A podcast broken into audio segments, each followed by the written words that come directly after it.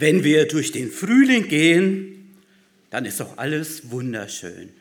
Alles schön am Blühen, wundervoll. Da werden die Gärten, die Felder fertig gemacht, die Felder werden besät, Samen ausgestreut, viele Sträucher, Pflanzen und Bäume werden für das Wachsen vorbereitet. Und dann kommt der warme Sommer, wo die Pflanzen wachsen und gedeihen und richtig gut aufgehen. Und nun, wo wir heute angekommen sind, im Spätsommer oder jetzt im Herbst, dann kommen die Ergebnisse zum Vorschein. Und es ist Zeit zur Ernte. Heute ist eigentlich der äh, kalendarische Erntedanktag, Erntedankfest, auch wenn wir ihn zwei Wochen später feiern. Aber es ist Zeit zur Ernte. Und solche Beispiele oder auch solche Bilderbeispiele hat auch Jesus aus der Natur immer wieder genommen, aus dem täglichen Leben genommen und sie dafür genutzt, Dinge, geistliche Wahrheiten damit zu veranschaulichen. Ich möchte euch heute Morgen einladen, in das Johannesevangelium einzutauchen. Johannes war der Schreiber, der Autor des Evangeliums und er beschreibt die Größe des Sohnes Gottes. In diesem Evangelium ganz besonders macht er auch Jesus groß. Und in diesem Evangelium Johannes finden wir auch die sieben Ich bin Worte Jesu. Er sagt zum Beispiel, Johannes 6, ich bin das Brot des Lebens. Ich bin das Licht der Welt, Johannes 8. Ich bin die Tür, Johannes 10. Ich bin der gute Hirte, Johannes 10. Ich bin die Auferstehung und das Leben, Johannes 11. Ich bin der Weg, die Wahrheit und das Leben, Johannes 14. Und das siebte, ich bin Wort, das wir heute Morgen etwas näher studieren wollen. Ich bin der Weinstock. Johannes 15, Vers 1 bis 8. Und damit kommen wir zu unserem Predigtext, Johannes Kapitel 15, Vers 1 bis 8. Ich möchte den Text erst einmal vorlesen. Ich bin der Weinstock und mein Vater ist der Weingärtner. Jede Rebe an mir, die keine Frucht bringt, nimmt er weg. Jede aber, die Frucht bringt, die reinigt er, damit sie noch mehr Frucht bringe. Ihr seid schon rein um des Wortes willen, das ich zu euch geredet habe. Bleibt in mir und ich bleibe in euch. Gleich wie die Rebe nicht von sich selbst aus Frucht bringen kann, wenn sie nicht am Weinstock bleibt, so auch ihr nicht, wenn ihr nicht in mir bleibt. Ich bin der Weinstock, ihr seid die Reben. Wer in mir bleibt und ich in ihm, der bringt viel Frucht. Denn getrennt von mir könnt ihr nichts tun. Wenn jemand nicht in mir bleibt, so wird er weggeworfen wie die Rebe und verdorrt.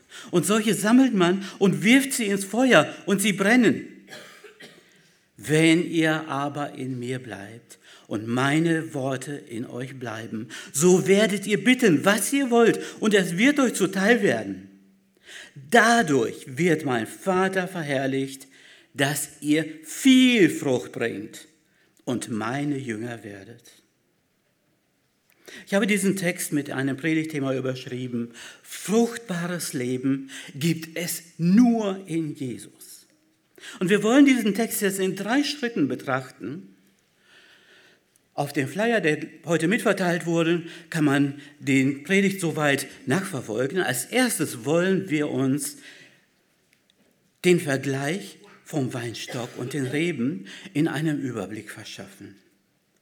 Dann wollen wir eine Gegenüberstellung machen. Als zweites wollen wir dann sehen, die Perspektiven einer fruchtbaren Reben. Und als drittes wollen wir dann die Folgen der fruchtlosen Reben sehen. Zuerst einmal etwas zum Schreibstil von Johannes, von dem Schreiber. Wenn wir verschiedene Texte anderer Schreiber, zum Beispiel Paulus, untersuchen, so sind bei Paulus zum Beispiel meistens die Aussagen klar nacheinander gegliedert. Johannes dagegen hat einen etwas anderen Schreibstil. Johannes hat einen kreisenden äh, Schreibstil, würde ich da einmal nennen. Das heißt, er nennt eine Wahrheit, dann wiederholt er diese Wahrheit noch einmal und fügt noch eine Aussage dazu. Und dann wiederholt er noch einmal die Wahrheit und fügt noch weitere Aussagen dazu. Und so möchte Johannes uns das, was er sagen möchte, so richtig tief ins Gedächtnis einprägen. Diese mehrmalige Wiederholung können wir auch in unserem heutigen Text hier beobachten. Johannes hat auch eine andere, eine Art und Weise, er spricht absolut Klartext. Johannes akzeptiert keine Grauzonen. Entweder schwarz oder weiß. Entweder die Rebe bringt Frucht oder sie bringt nicht Frucht. Einen Mittelweg gibt es davon nicht. Und so schreibt Johannes das nieder, was Jesus selbst geredet hat, als er viel Zeit mit seinen Jüngern verbracht hat und sie gelehrt hat. Dabei gebraucht er immer wieder Gleichnisse, um diese Wahrheiten, die er weitergeben möchte, mit den ganz aktuellen Gegebenheiten, mit aktuellen Beispielen zu veranschaulichen. Und wenn er jetzt vom Weinstock und den Reben spricht, das Weingebiet war in Israel genauso wie in vielen anderen Gebieten. Und die Israelis, sie kannten, wie die Weinreben wachsen. Sie wussten genau, wovon Jesus spricht, als er diese Worte weitergegeben hat. Und nun sagt, er, sagt Jesus jetzt in Vers 1, ich bin der wahre Weinstock und mein Vater ist der Weingärtner. Jesus stellt klar und sagt, Gott ist der Weingärtner. Der Weingärtner ist derjenige, der den Weingarten gestaltet, der die Reben pflanzt oder der die Weinstöcke pflanzt und die Reben daran wachsen können. Er pflanzt es und er sorgt dafür, dass Wasser da ist. Er sorgt dafür, dass der Weinberg Nährstoffe bekommt. Er ist um jede einzelne Pflanze bemüht. Und dieser Weingärtner oder der Winzer, in heutiger Sprache gesagt, bestimmt, was in diesem Weingarten geschieht. Vom Alten Testament her wissen wir, dass Gott Israel als einen Weinberg gepflanzt hatte. Aber Israel wurde ihm zu einer großen Enttäuschung. Den Text haben wir eben in der Schriftlesung aus Jesaja gehört. Trotz aller Geduld, trotz aller Liebe und Fürsorge Gottes, tat Israel nicht, was Gott wollte. Und sie gaben Gott nicht die Ehre. Darum beginnt Gott ein neues. Jesus sagt jetzt, ich bin der Weinstock. Gott, der Weingärtner, pflanzt also Jesus, seinen eigenen Sohn, als wahren Weinstock in die Welt und gründet damit die neue Gemeinde, die das werden darf, was Israel eigentlich werden sollte und nicht wurde. Nämlich einen Weinstock, der viel Frucht bringt und dadurch Gott verherrlicht. Jesus ist der wahre Weinstock, weil er sich von all den falschen und unechten Messiasen unterscheidet. Israel war auch nicht der Weinstock, sondern Israel war ein Vorläufer des neuen Bundes. Dieser wahre Weinstock, Jesus Christus, ist also die saftige Kraftquelle, wo die Reben am Weinstock wachsen können, wo sie Saft ziehen können, wo sie gedeihen können und es zu wunderbaren, leckeren, süßen Früchten kommt. Dann sagt Jesus weiter, ihr seid die Reben. Das sagt Jesus zu seinen Jüngern, die die Nachfolger und die Schüler von ihm waren. Und im übertragenen Sinne können auch wir heute uns an dieser Stelle angesprochen fühlen ihr seid die Reben. Aus jedem guten Weinstock gehen Reben, also solche Äste hervor. Und die haben die Aufgabe, Frucht zu tragen und damit Gott die Ehre zu geben. Nun lesen wir in diesem Text, wir haben hier mit zwei verschiedenen Sorten von Reben zu tun. Erst einmal sind das die Reben, die viel Frucht bringen und die hier und, und hier spricht äh, Jesus von den Jüngern, die eine echte Christusbeziehung haben. Also auch heute Menschen, die ein neues Leben aus Christus haben und wiedergeboren sind. Die zweite Sorte sind die Reben, die keine Frucht bringen. Und damit spricht er die Jünger an, die ja einen Schein von Jünger haben und Jesus sich zu Jesus bekennen, aber keine wirklich wahre Verbindung haben, so dass sie Frucht bringen können. Sie bringen einfach keine Frucht. Also auch heute die Menschen, die ein frommes Leben vielleicht vorleben oder vorspielen, aber keine lebendige Beziehung zu Jesus Christus haben und Jesus nicht die Herrschaft ihres Lebens übernommen hat. Beide Sorten von Reben beziehen sich auf den Weinstock. Sie sind ganz nah beim Weinstock, ja. Aber nur die fruchtbaren Reben sind mit dem Weinstock fest verbunden, sodass eine Verbindung dazwischen ist. Auch in der Anwendung sind beide Sorten von Christen nah bei Jesus. Aber nur die fruchtbaren sind in Christus verbunden. Und nun wollen wir diese beiden Rebsorten gegenüberstellen und wir wollen jetzt im zweiten Punkt untersuchen, welche Perspektiven die fruchtbaren Reben haben. Und das wollen wir jetzt im zweiten Punkt tun. Jesus sagt in Vers 2 und 3, jede Rebe aber, die Frucht bringt, reinigt er, damit sie mehr Frucht bringt. Ihr seid schon rein um des Wortes willen, das ich zu euch geredet habe.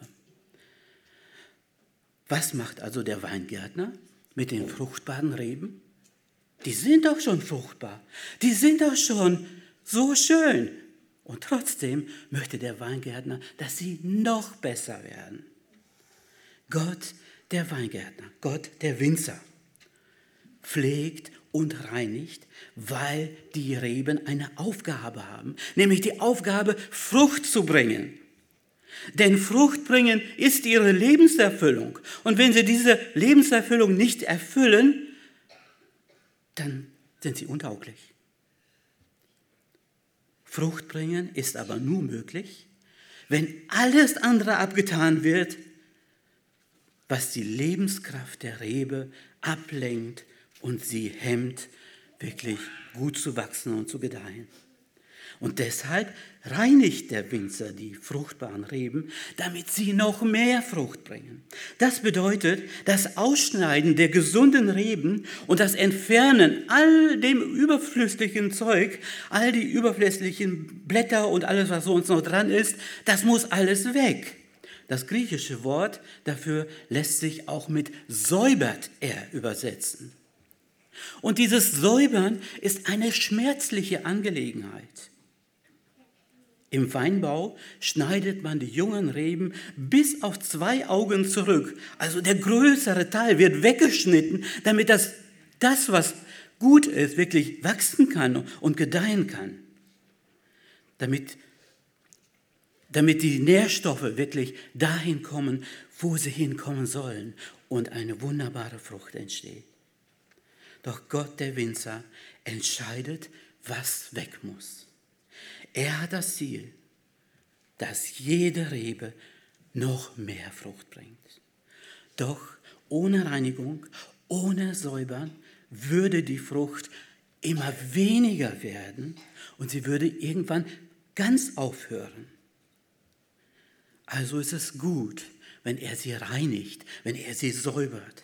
Und aus diesem Verlust beim Säubern wird also letztendlich ein ganz riesengroßer Gewinn. Und es erfolgt Frucht durch Reinigung.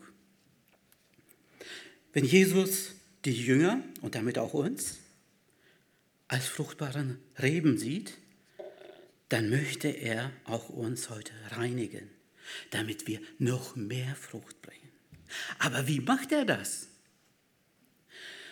Wenn wir im Wort und im Gebet mit ihm verbunden sind, wenn wir auf ihn hören und er unsere Schritte lenkt, ja, das ist eine sanfte Art von, äh, von Pflege.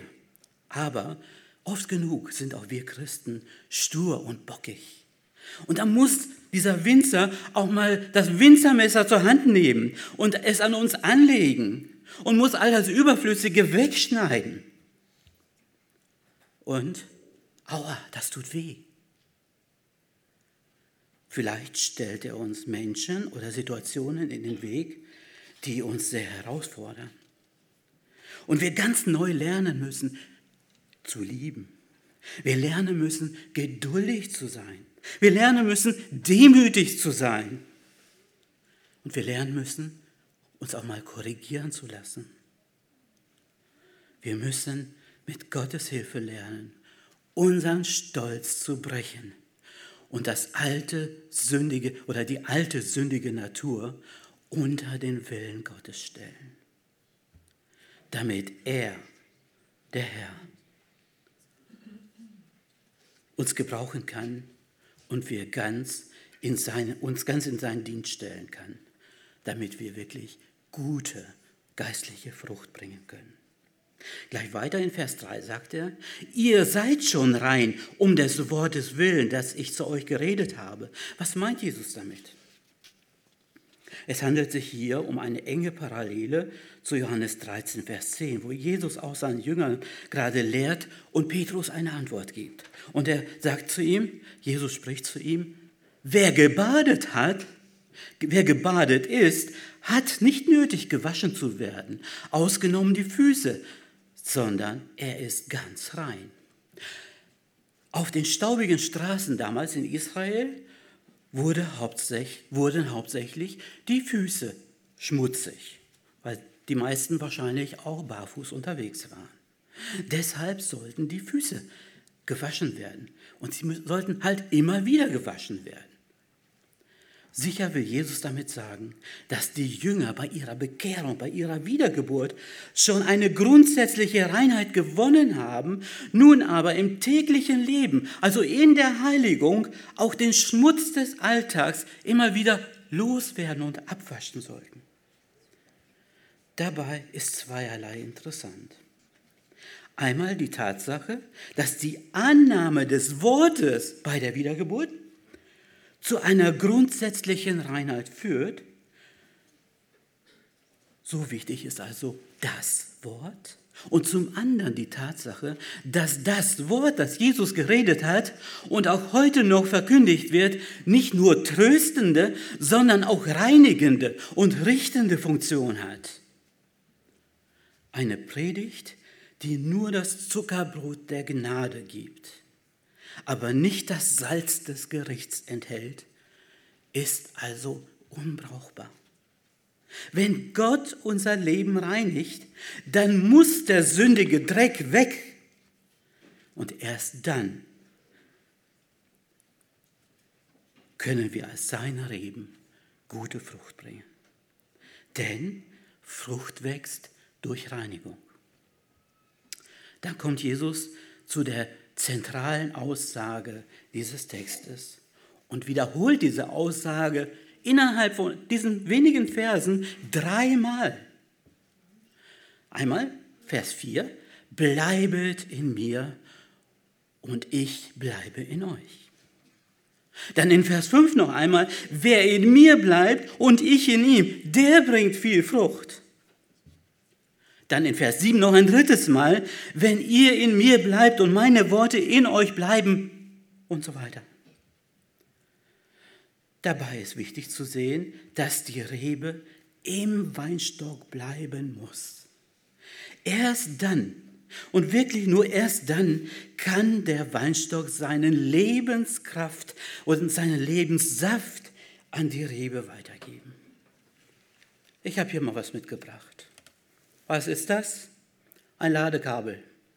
Ladekabel für ein Handy zum Beispiel. So, was muss ich also tun? Hilft mir dieses Ladekabel irgendetwas, wenn ich das hier rumliegen habe?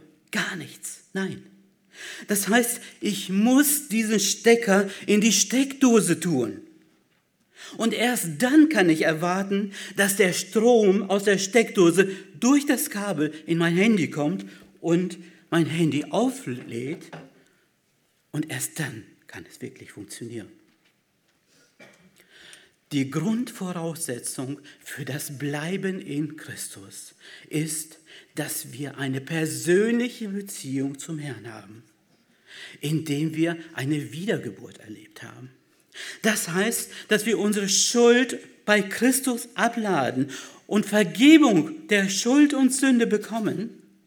Und das heißt im nächsten Schritt gleich, dass wir Jesus die Herrschaft über unser Leben übergeben und uns selbst ganz Jesus unterstellen. Dann sieht das nämlich so aus.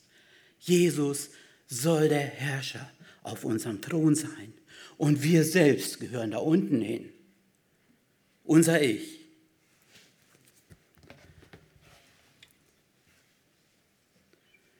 Wenn diese Christusbeziehung da ist, heißt es nun, ständig in dieser Beziehung zu leben. Und deshalb sagt Jesus so eindringlich und immer wieder wiederholend, bleibet in mir und ich in euch. Das hört sich nun theoretisch gut an. Aber wie sieht das ganz praktisch aus? Wie können wir in unserem praktischen Alltag in Jesus bleiben? Und wie kann er in uns bleiben? Wir sollten mit unserem Herrn kommunizieren. Das heißt, wir sollten ihm zuhören und wir sollten mit ihm reden. Wir können ihm zuhören, indem wir jeden Tag das Wort Gottes lesen. Wir können ihm zuhören, indem wir auch als Gemeinschaft, als Ehepaar, in der Familie, in der Gemeinde, im Bibelkreis oder wo auch immer indem wir gemeinsam dieses Wort Gottes studieren und er durch das Wort Gottes zu uns reden kann. Es gibt weitere viele gute Möglichkeiten, wo Jesus zu uns reden kann, wenn wir das Wort Gottes studieren, auch ganz persönlich, tiefgehend studieren, uns viel Zeit für ihn und sein Wort nehmen indem wir auch Seminare, eine Bibelschule oder verschiedene gute Vorträge hören und besuchen. Und er sagt, und wir damit hören, was er uns sagen möchte. Und das andere, wir sollten mit ihm reden, indem wir ihn in seiner Größe bestaunen und ihn anbeten, indem wir ihn loben und preisen indem wir ihm für unser Heil und für das tägliche Durchtragen danken, aber auch indem wir ihm all unsere Freuden, aber auch unsere Nöte, all unsere Anliegen, und da haben wir doch so viele von, diese Anliegen, die können wir zu ihm bringen. Wir können mit Jesus reden. Weiter sollten wir ihm dienen mit den Gaben, die er uns gegeben hat. Auch wenn dieses Dienen vielleicht auch mal Opfer kostet. In Christus bleiben heißt ganze Sache mit Jesus machen. Kein anderer darf an diese Stelle treten. Kein Kulturglaube, keine Kirche, kein Papst, keine sonstige Ideologie, keine Politik, kein Staat, auch kein Götzen was sind denn die Götzen der heutigen Gesellschaft? Die Medien vielleicht? Der Gesundheitswahn? Der Schönheitswahn vielleicht? Und ähnliche Dinge. Nichts soll uns von unserem Herrn trennen. Auch all das nicht, was hier gerade in der Welt so aktuell ist. Und wenn wir in ihm bleiben, dann bleibt er in uns. Wenn Jesus durch seinen Geist in unserem Leben wohnt, dann verändert er das ganze Leben. dann bleibt nichts mehr, wie es war.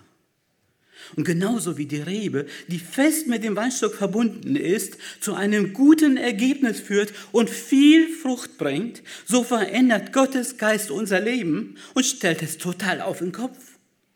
Und er führt uns zu positiven Auswirkungen des Bleibens in Christus. Und wir bringen gute geistliche Frucht. Nun, wie sieht diese geistliche Frucht aus?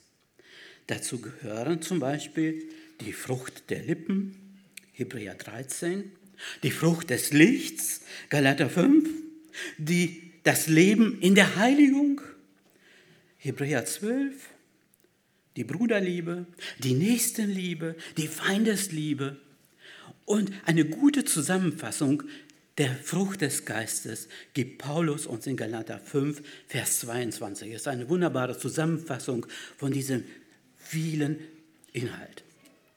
Die Frucht des Geistes ist Liebe, Freude, Friede, Langmut, Freundlichkeit, Güte, Treue, Sanftmut, Selbstbeherrschung. Wo in aller Welt gibt es solche positiven Eigenschaften bei einem Menschen? Von sich aus nirgendwo. Liebe, die selbstlos ist und dem anderen die Vortritt gewährt. Freude in dem Herrn, die sich auch im Leiden freuen können. Denken wir an Paulus in Philippi zum Beispiel. Freude im Herrn, die nicht vergeht und die auf die ewige Herrlichkeit ausgerichtet ist. Friede, der dem Feind mit offenen Armen entgegengeht und mit Vergebungsbereitschaft begegnet. Langmut, die geduldig warten kann. Freundlichkeit, die ungeheuchelt auf andere und auch auf Feinde vielleicht sogar zugehen kann. Güte, die das Wohl des anderen im Blick hat. Treue, die trotz Enttäuschungen dem Nächsten eine Chance, eine Hoffnung geben kann. Sanftmut, die würdig und wohlwollend auf die unsanften Menschen zugeht. Selbstbeherrschung, ein Mensch, der sich, der sich absolut unter Kontrolle halten kann und nicht wie eine Bombe explodiert. Diese und ähnliche Eigenschaften kann ein Mensch aus sich selbst aus nicht erbringen. Aber Gottes Geist kann und will in uns solche geistlichen Frucht wirken. Er möchte, dass wir der Stimme des Heiligen Geistes gehorchen und uns von ihm beschenken lassen. Eine weitere positive Auswirkung des Bleibens in Christus lesen wir dann in Vers 7. Wenn ihr in mir bleibt und meine Worte in euch bleiben, so werdet ihr bitten, was ihr wollt, und es wird euch zuteil werden. Jawohl, Gott erhört Gebet. Aber die Voraussetzung dafür ist, wenn ihr in mir bleibt und ich in ihm, in euch bleibe. Bleiben in Christus ist das Geheimnis eines erfolgreichen Gebetlebens. Je enger wir beim Herrn bleiben, desto mehr lernen wir ihm gemäß zu denken. Je mehr wir ihn durch sein Wort kennenlernen, desto mehr werden wir seinen Willen verstehen. Und je mehr unser Wille mit dem seinen Willen übereinstimmt, desto sicherer können wir sein, dass unsere Gebete erhört werden. Auch bei der Gebetserhörung ist das Bleiben in Christus absolut entscheidend. Dann in Vers 8 sehen wir noch zwei weitere positive äh, Auswirkungen des Bleibens in Christus. Da sagt Jesus, dadurch wird mein Vater verherrlicht, dass ihr viel Frucht bringt und meine Jünger werdet. Das Bleiben in Jesus führt also zu viel geistlicher Frucht. Und dann sehen wir im Text eine Steigerung. Erst in Vers 2, er sagte, sie werden, viel, werden Frucht bringen. Dann in Vers 2 Steigerung, wir werden mehr Frucht bringen. Und dann weiter eine Steigerung in Vers 8, und wir werden viel Frucht bringen. letztendlich führen die positiven Auswirkungen des Bleibens in Christi zu einem guten Ziel, nämlich zur Verherrlichung Gottes. Gottes Name wird dadurch verherrlicht. Und im, im letzten Halbsatz sagt Jesus dann nochmal, dadurch wird mein Vater verherrlicht, dass ihr viel Frucht bringt und meine Jünger werdet. Etwas verständlicher äh, übersetzt ist die neue evangelistische Übersetzung. Und zwar steht es da so, die Herrlichkeit meines Vaters wird dadurch sichtbar, dass ihr viel Frucht bringt und so, euch so als meine Jünger erweist.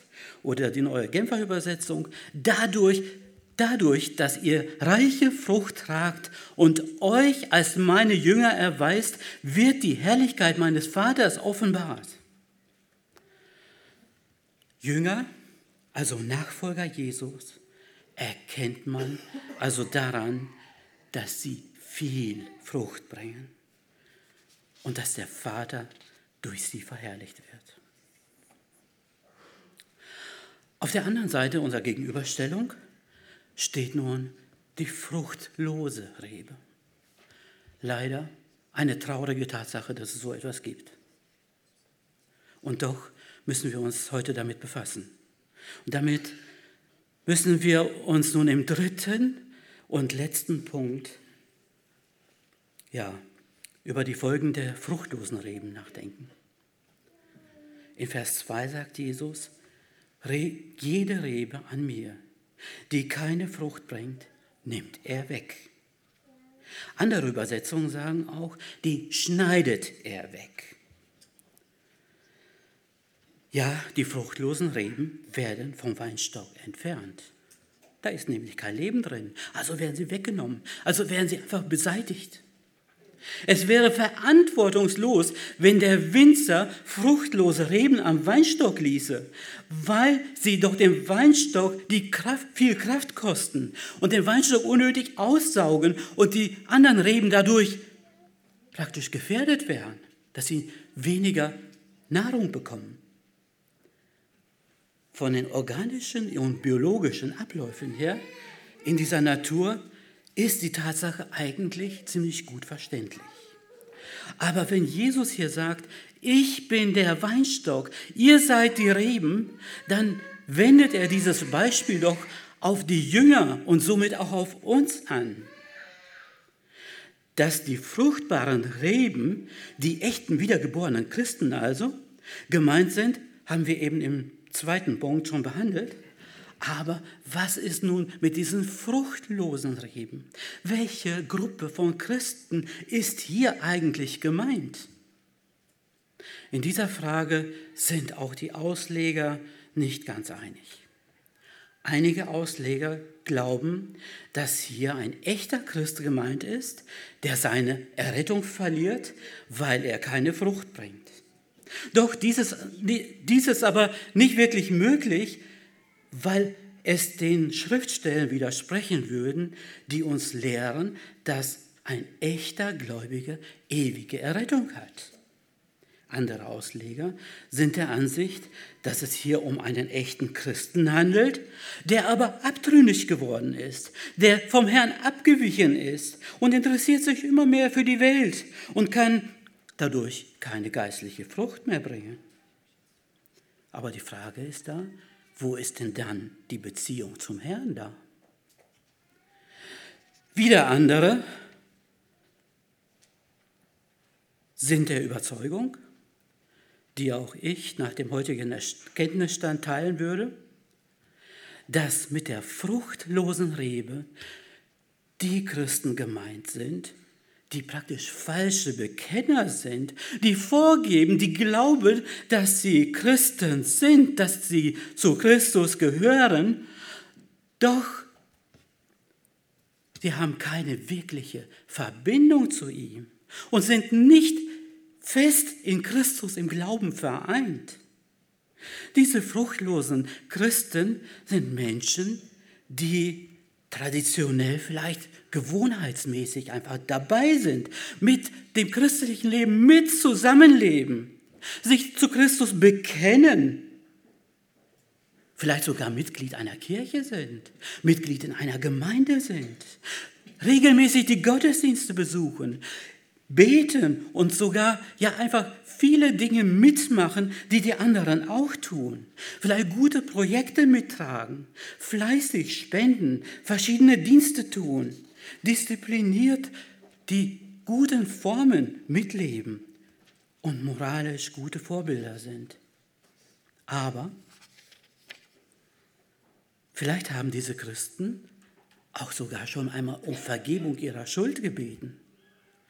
Doch das Problem ist, dass das Wichtigste fehlt. Sie haben Jesus zwar nur als ihren liebenden Heiland gesehen, aber sie haben Jesus nicht als ihren Herrn angenommen.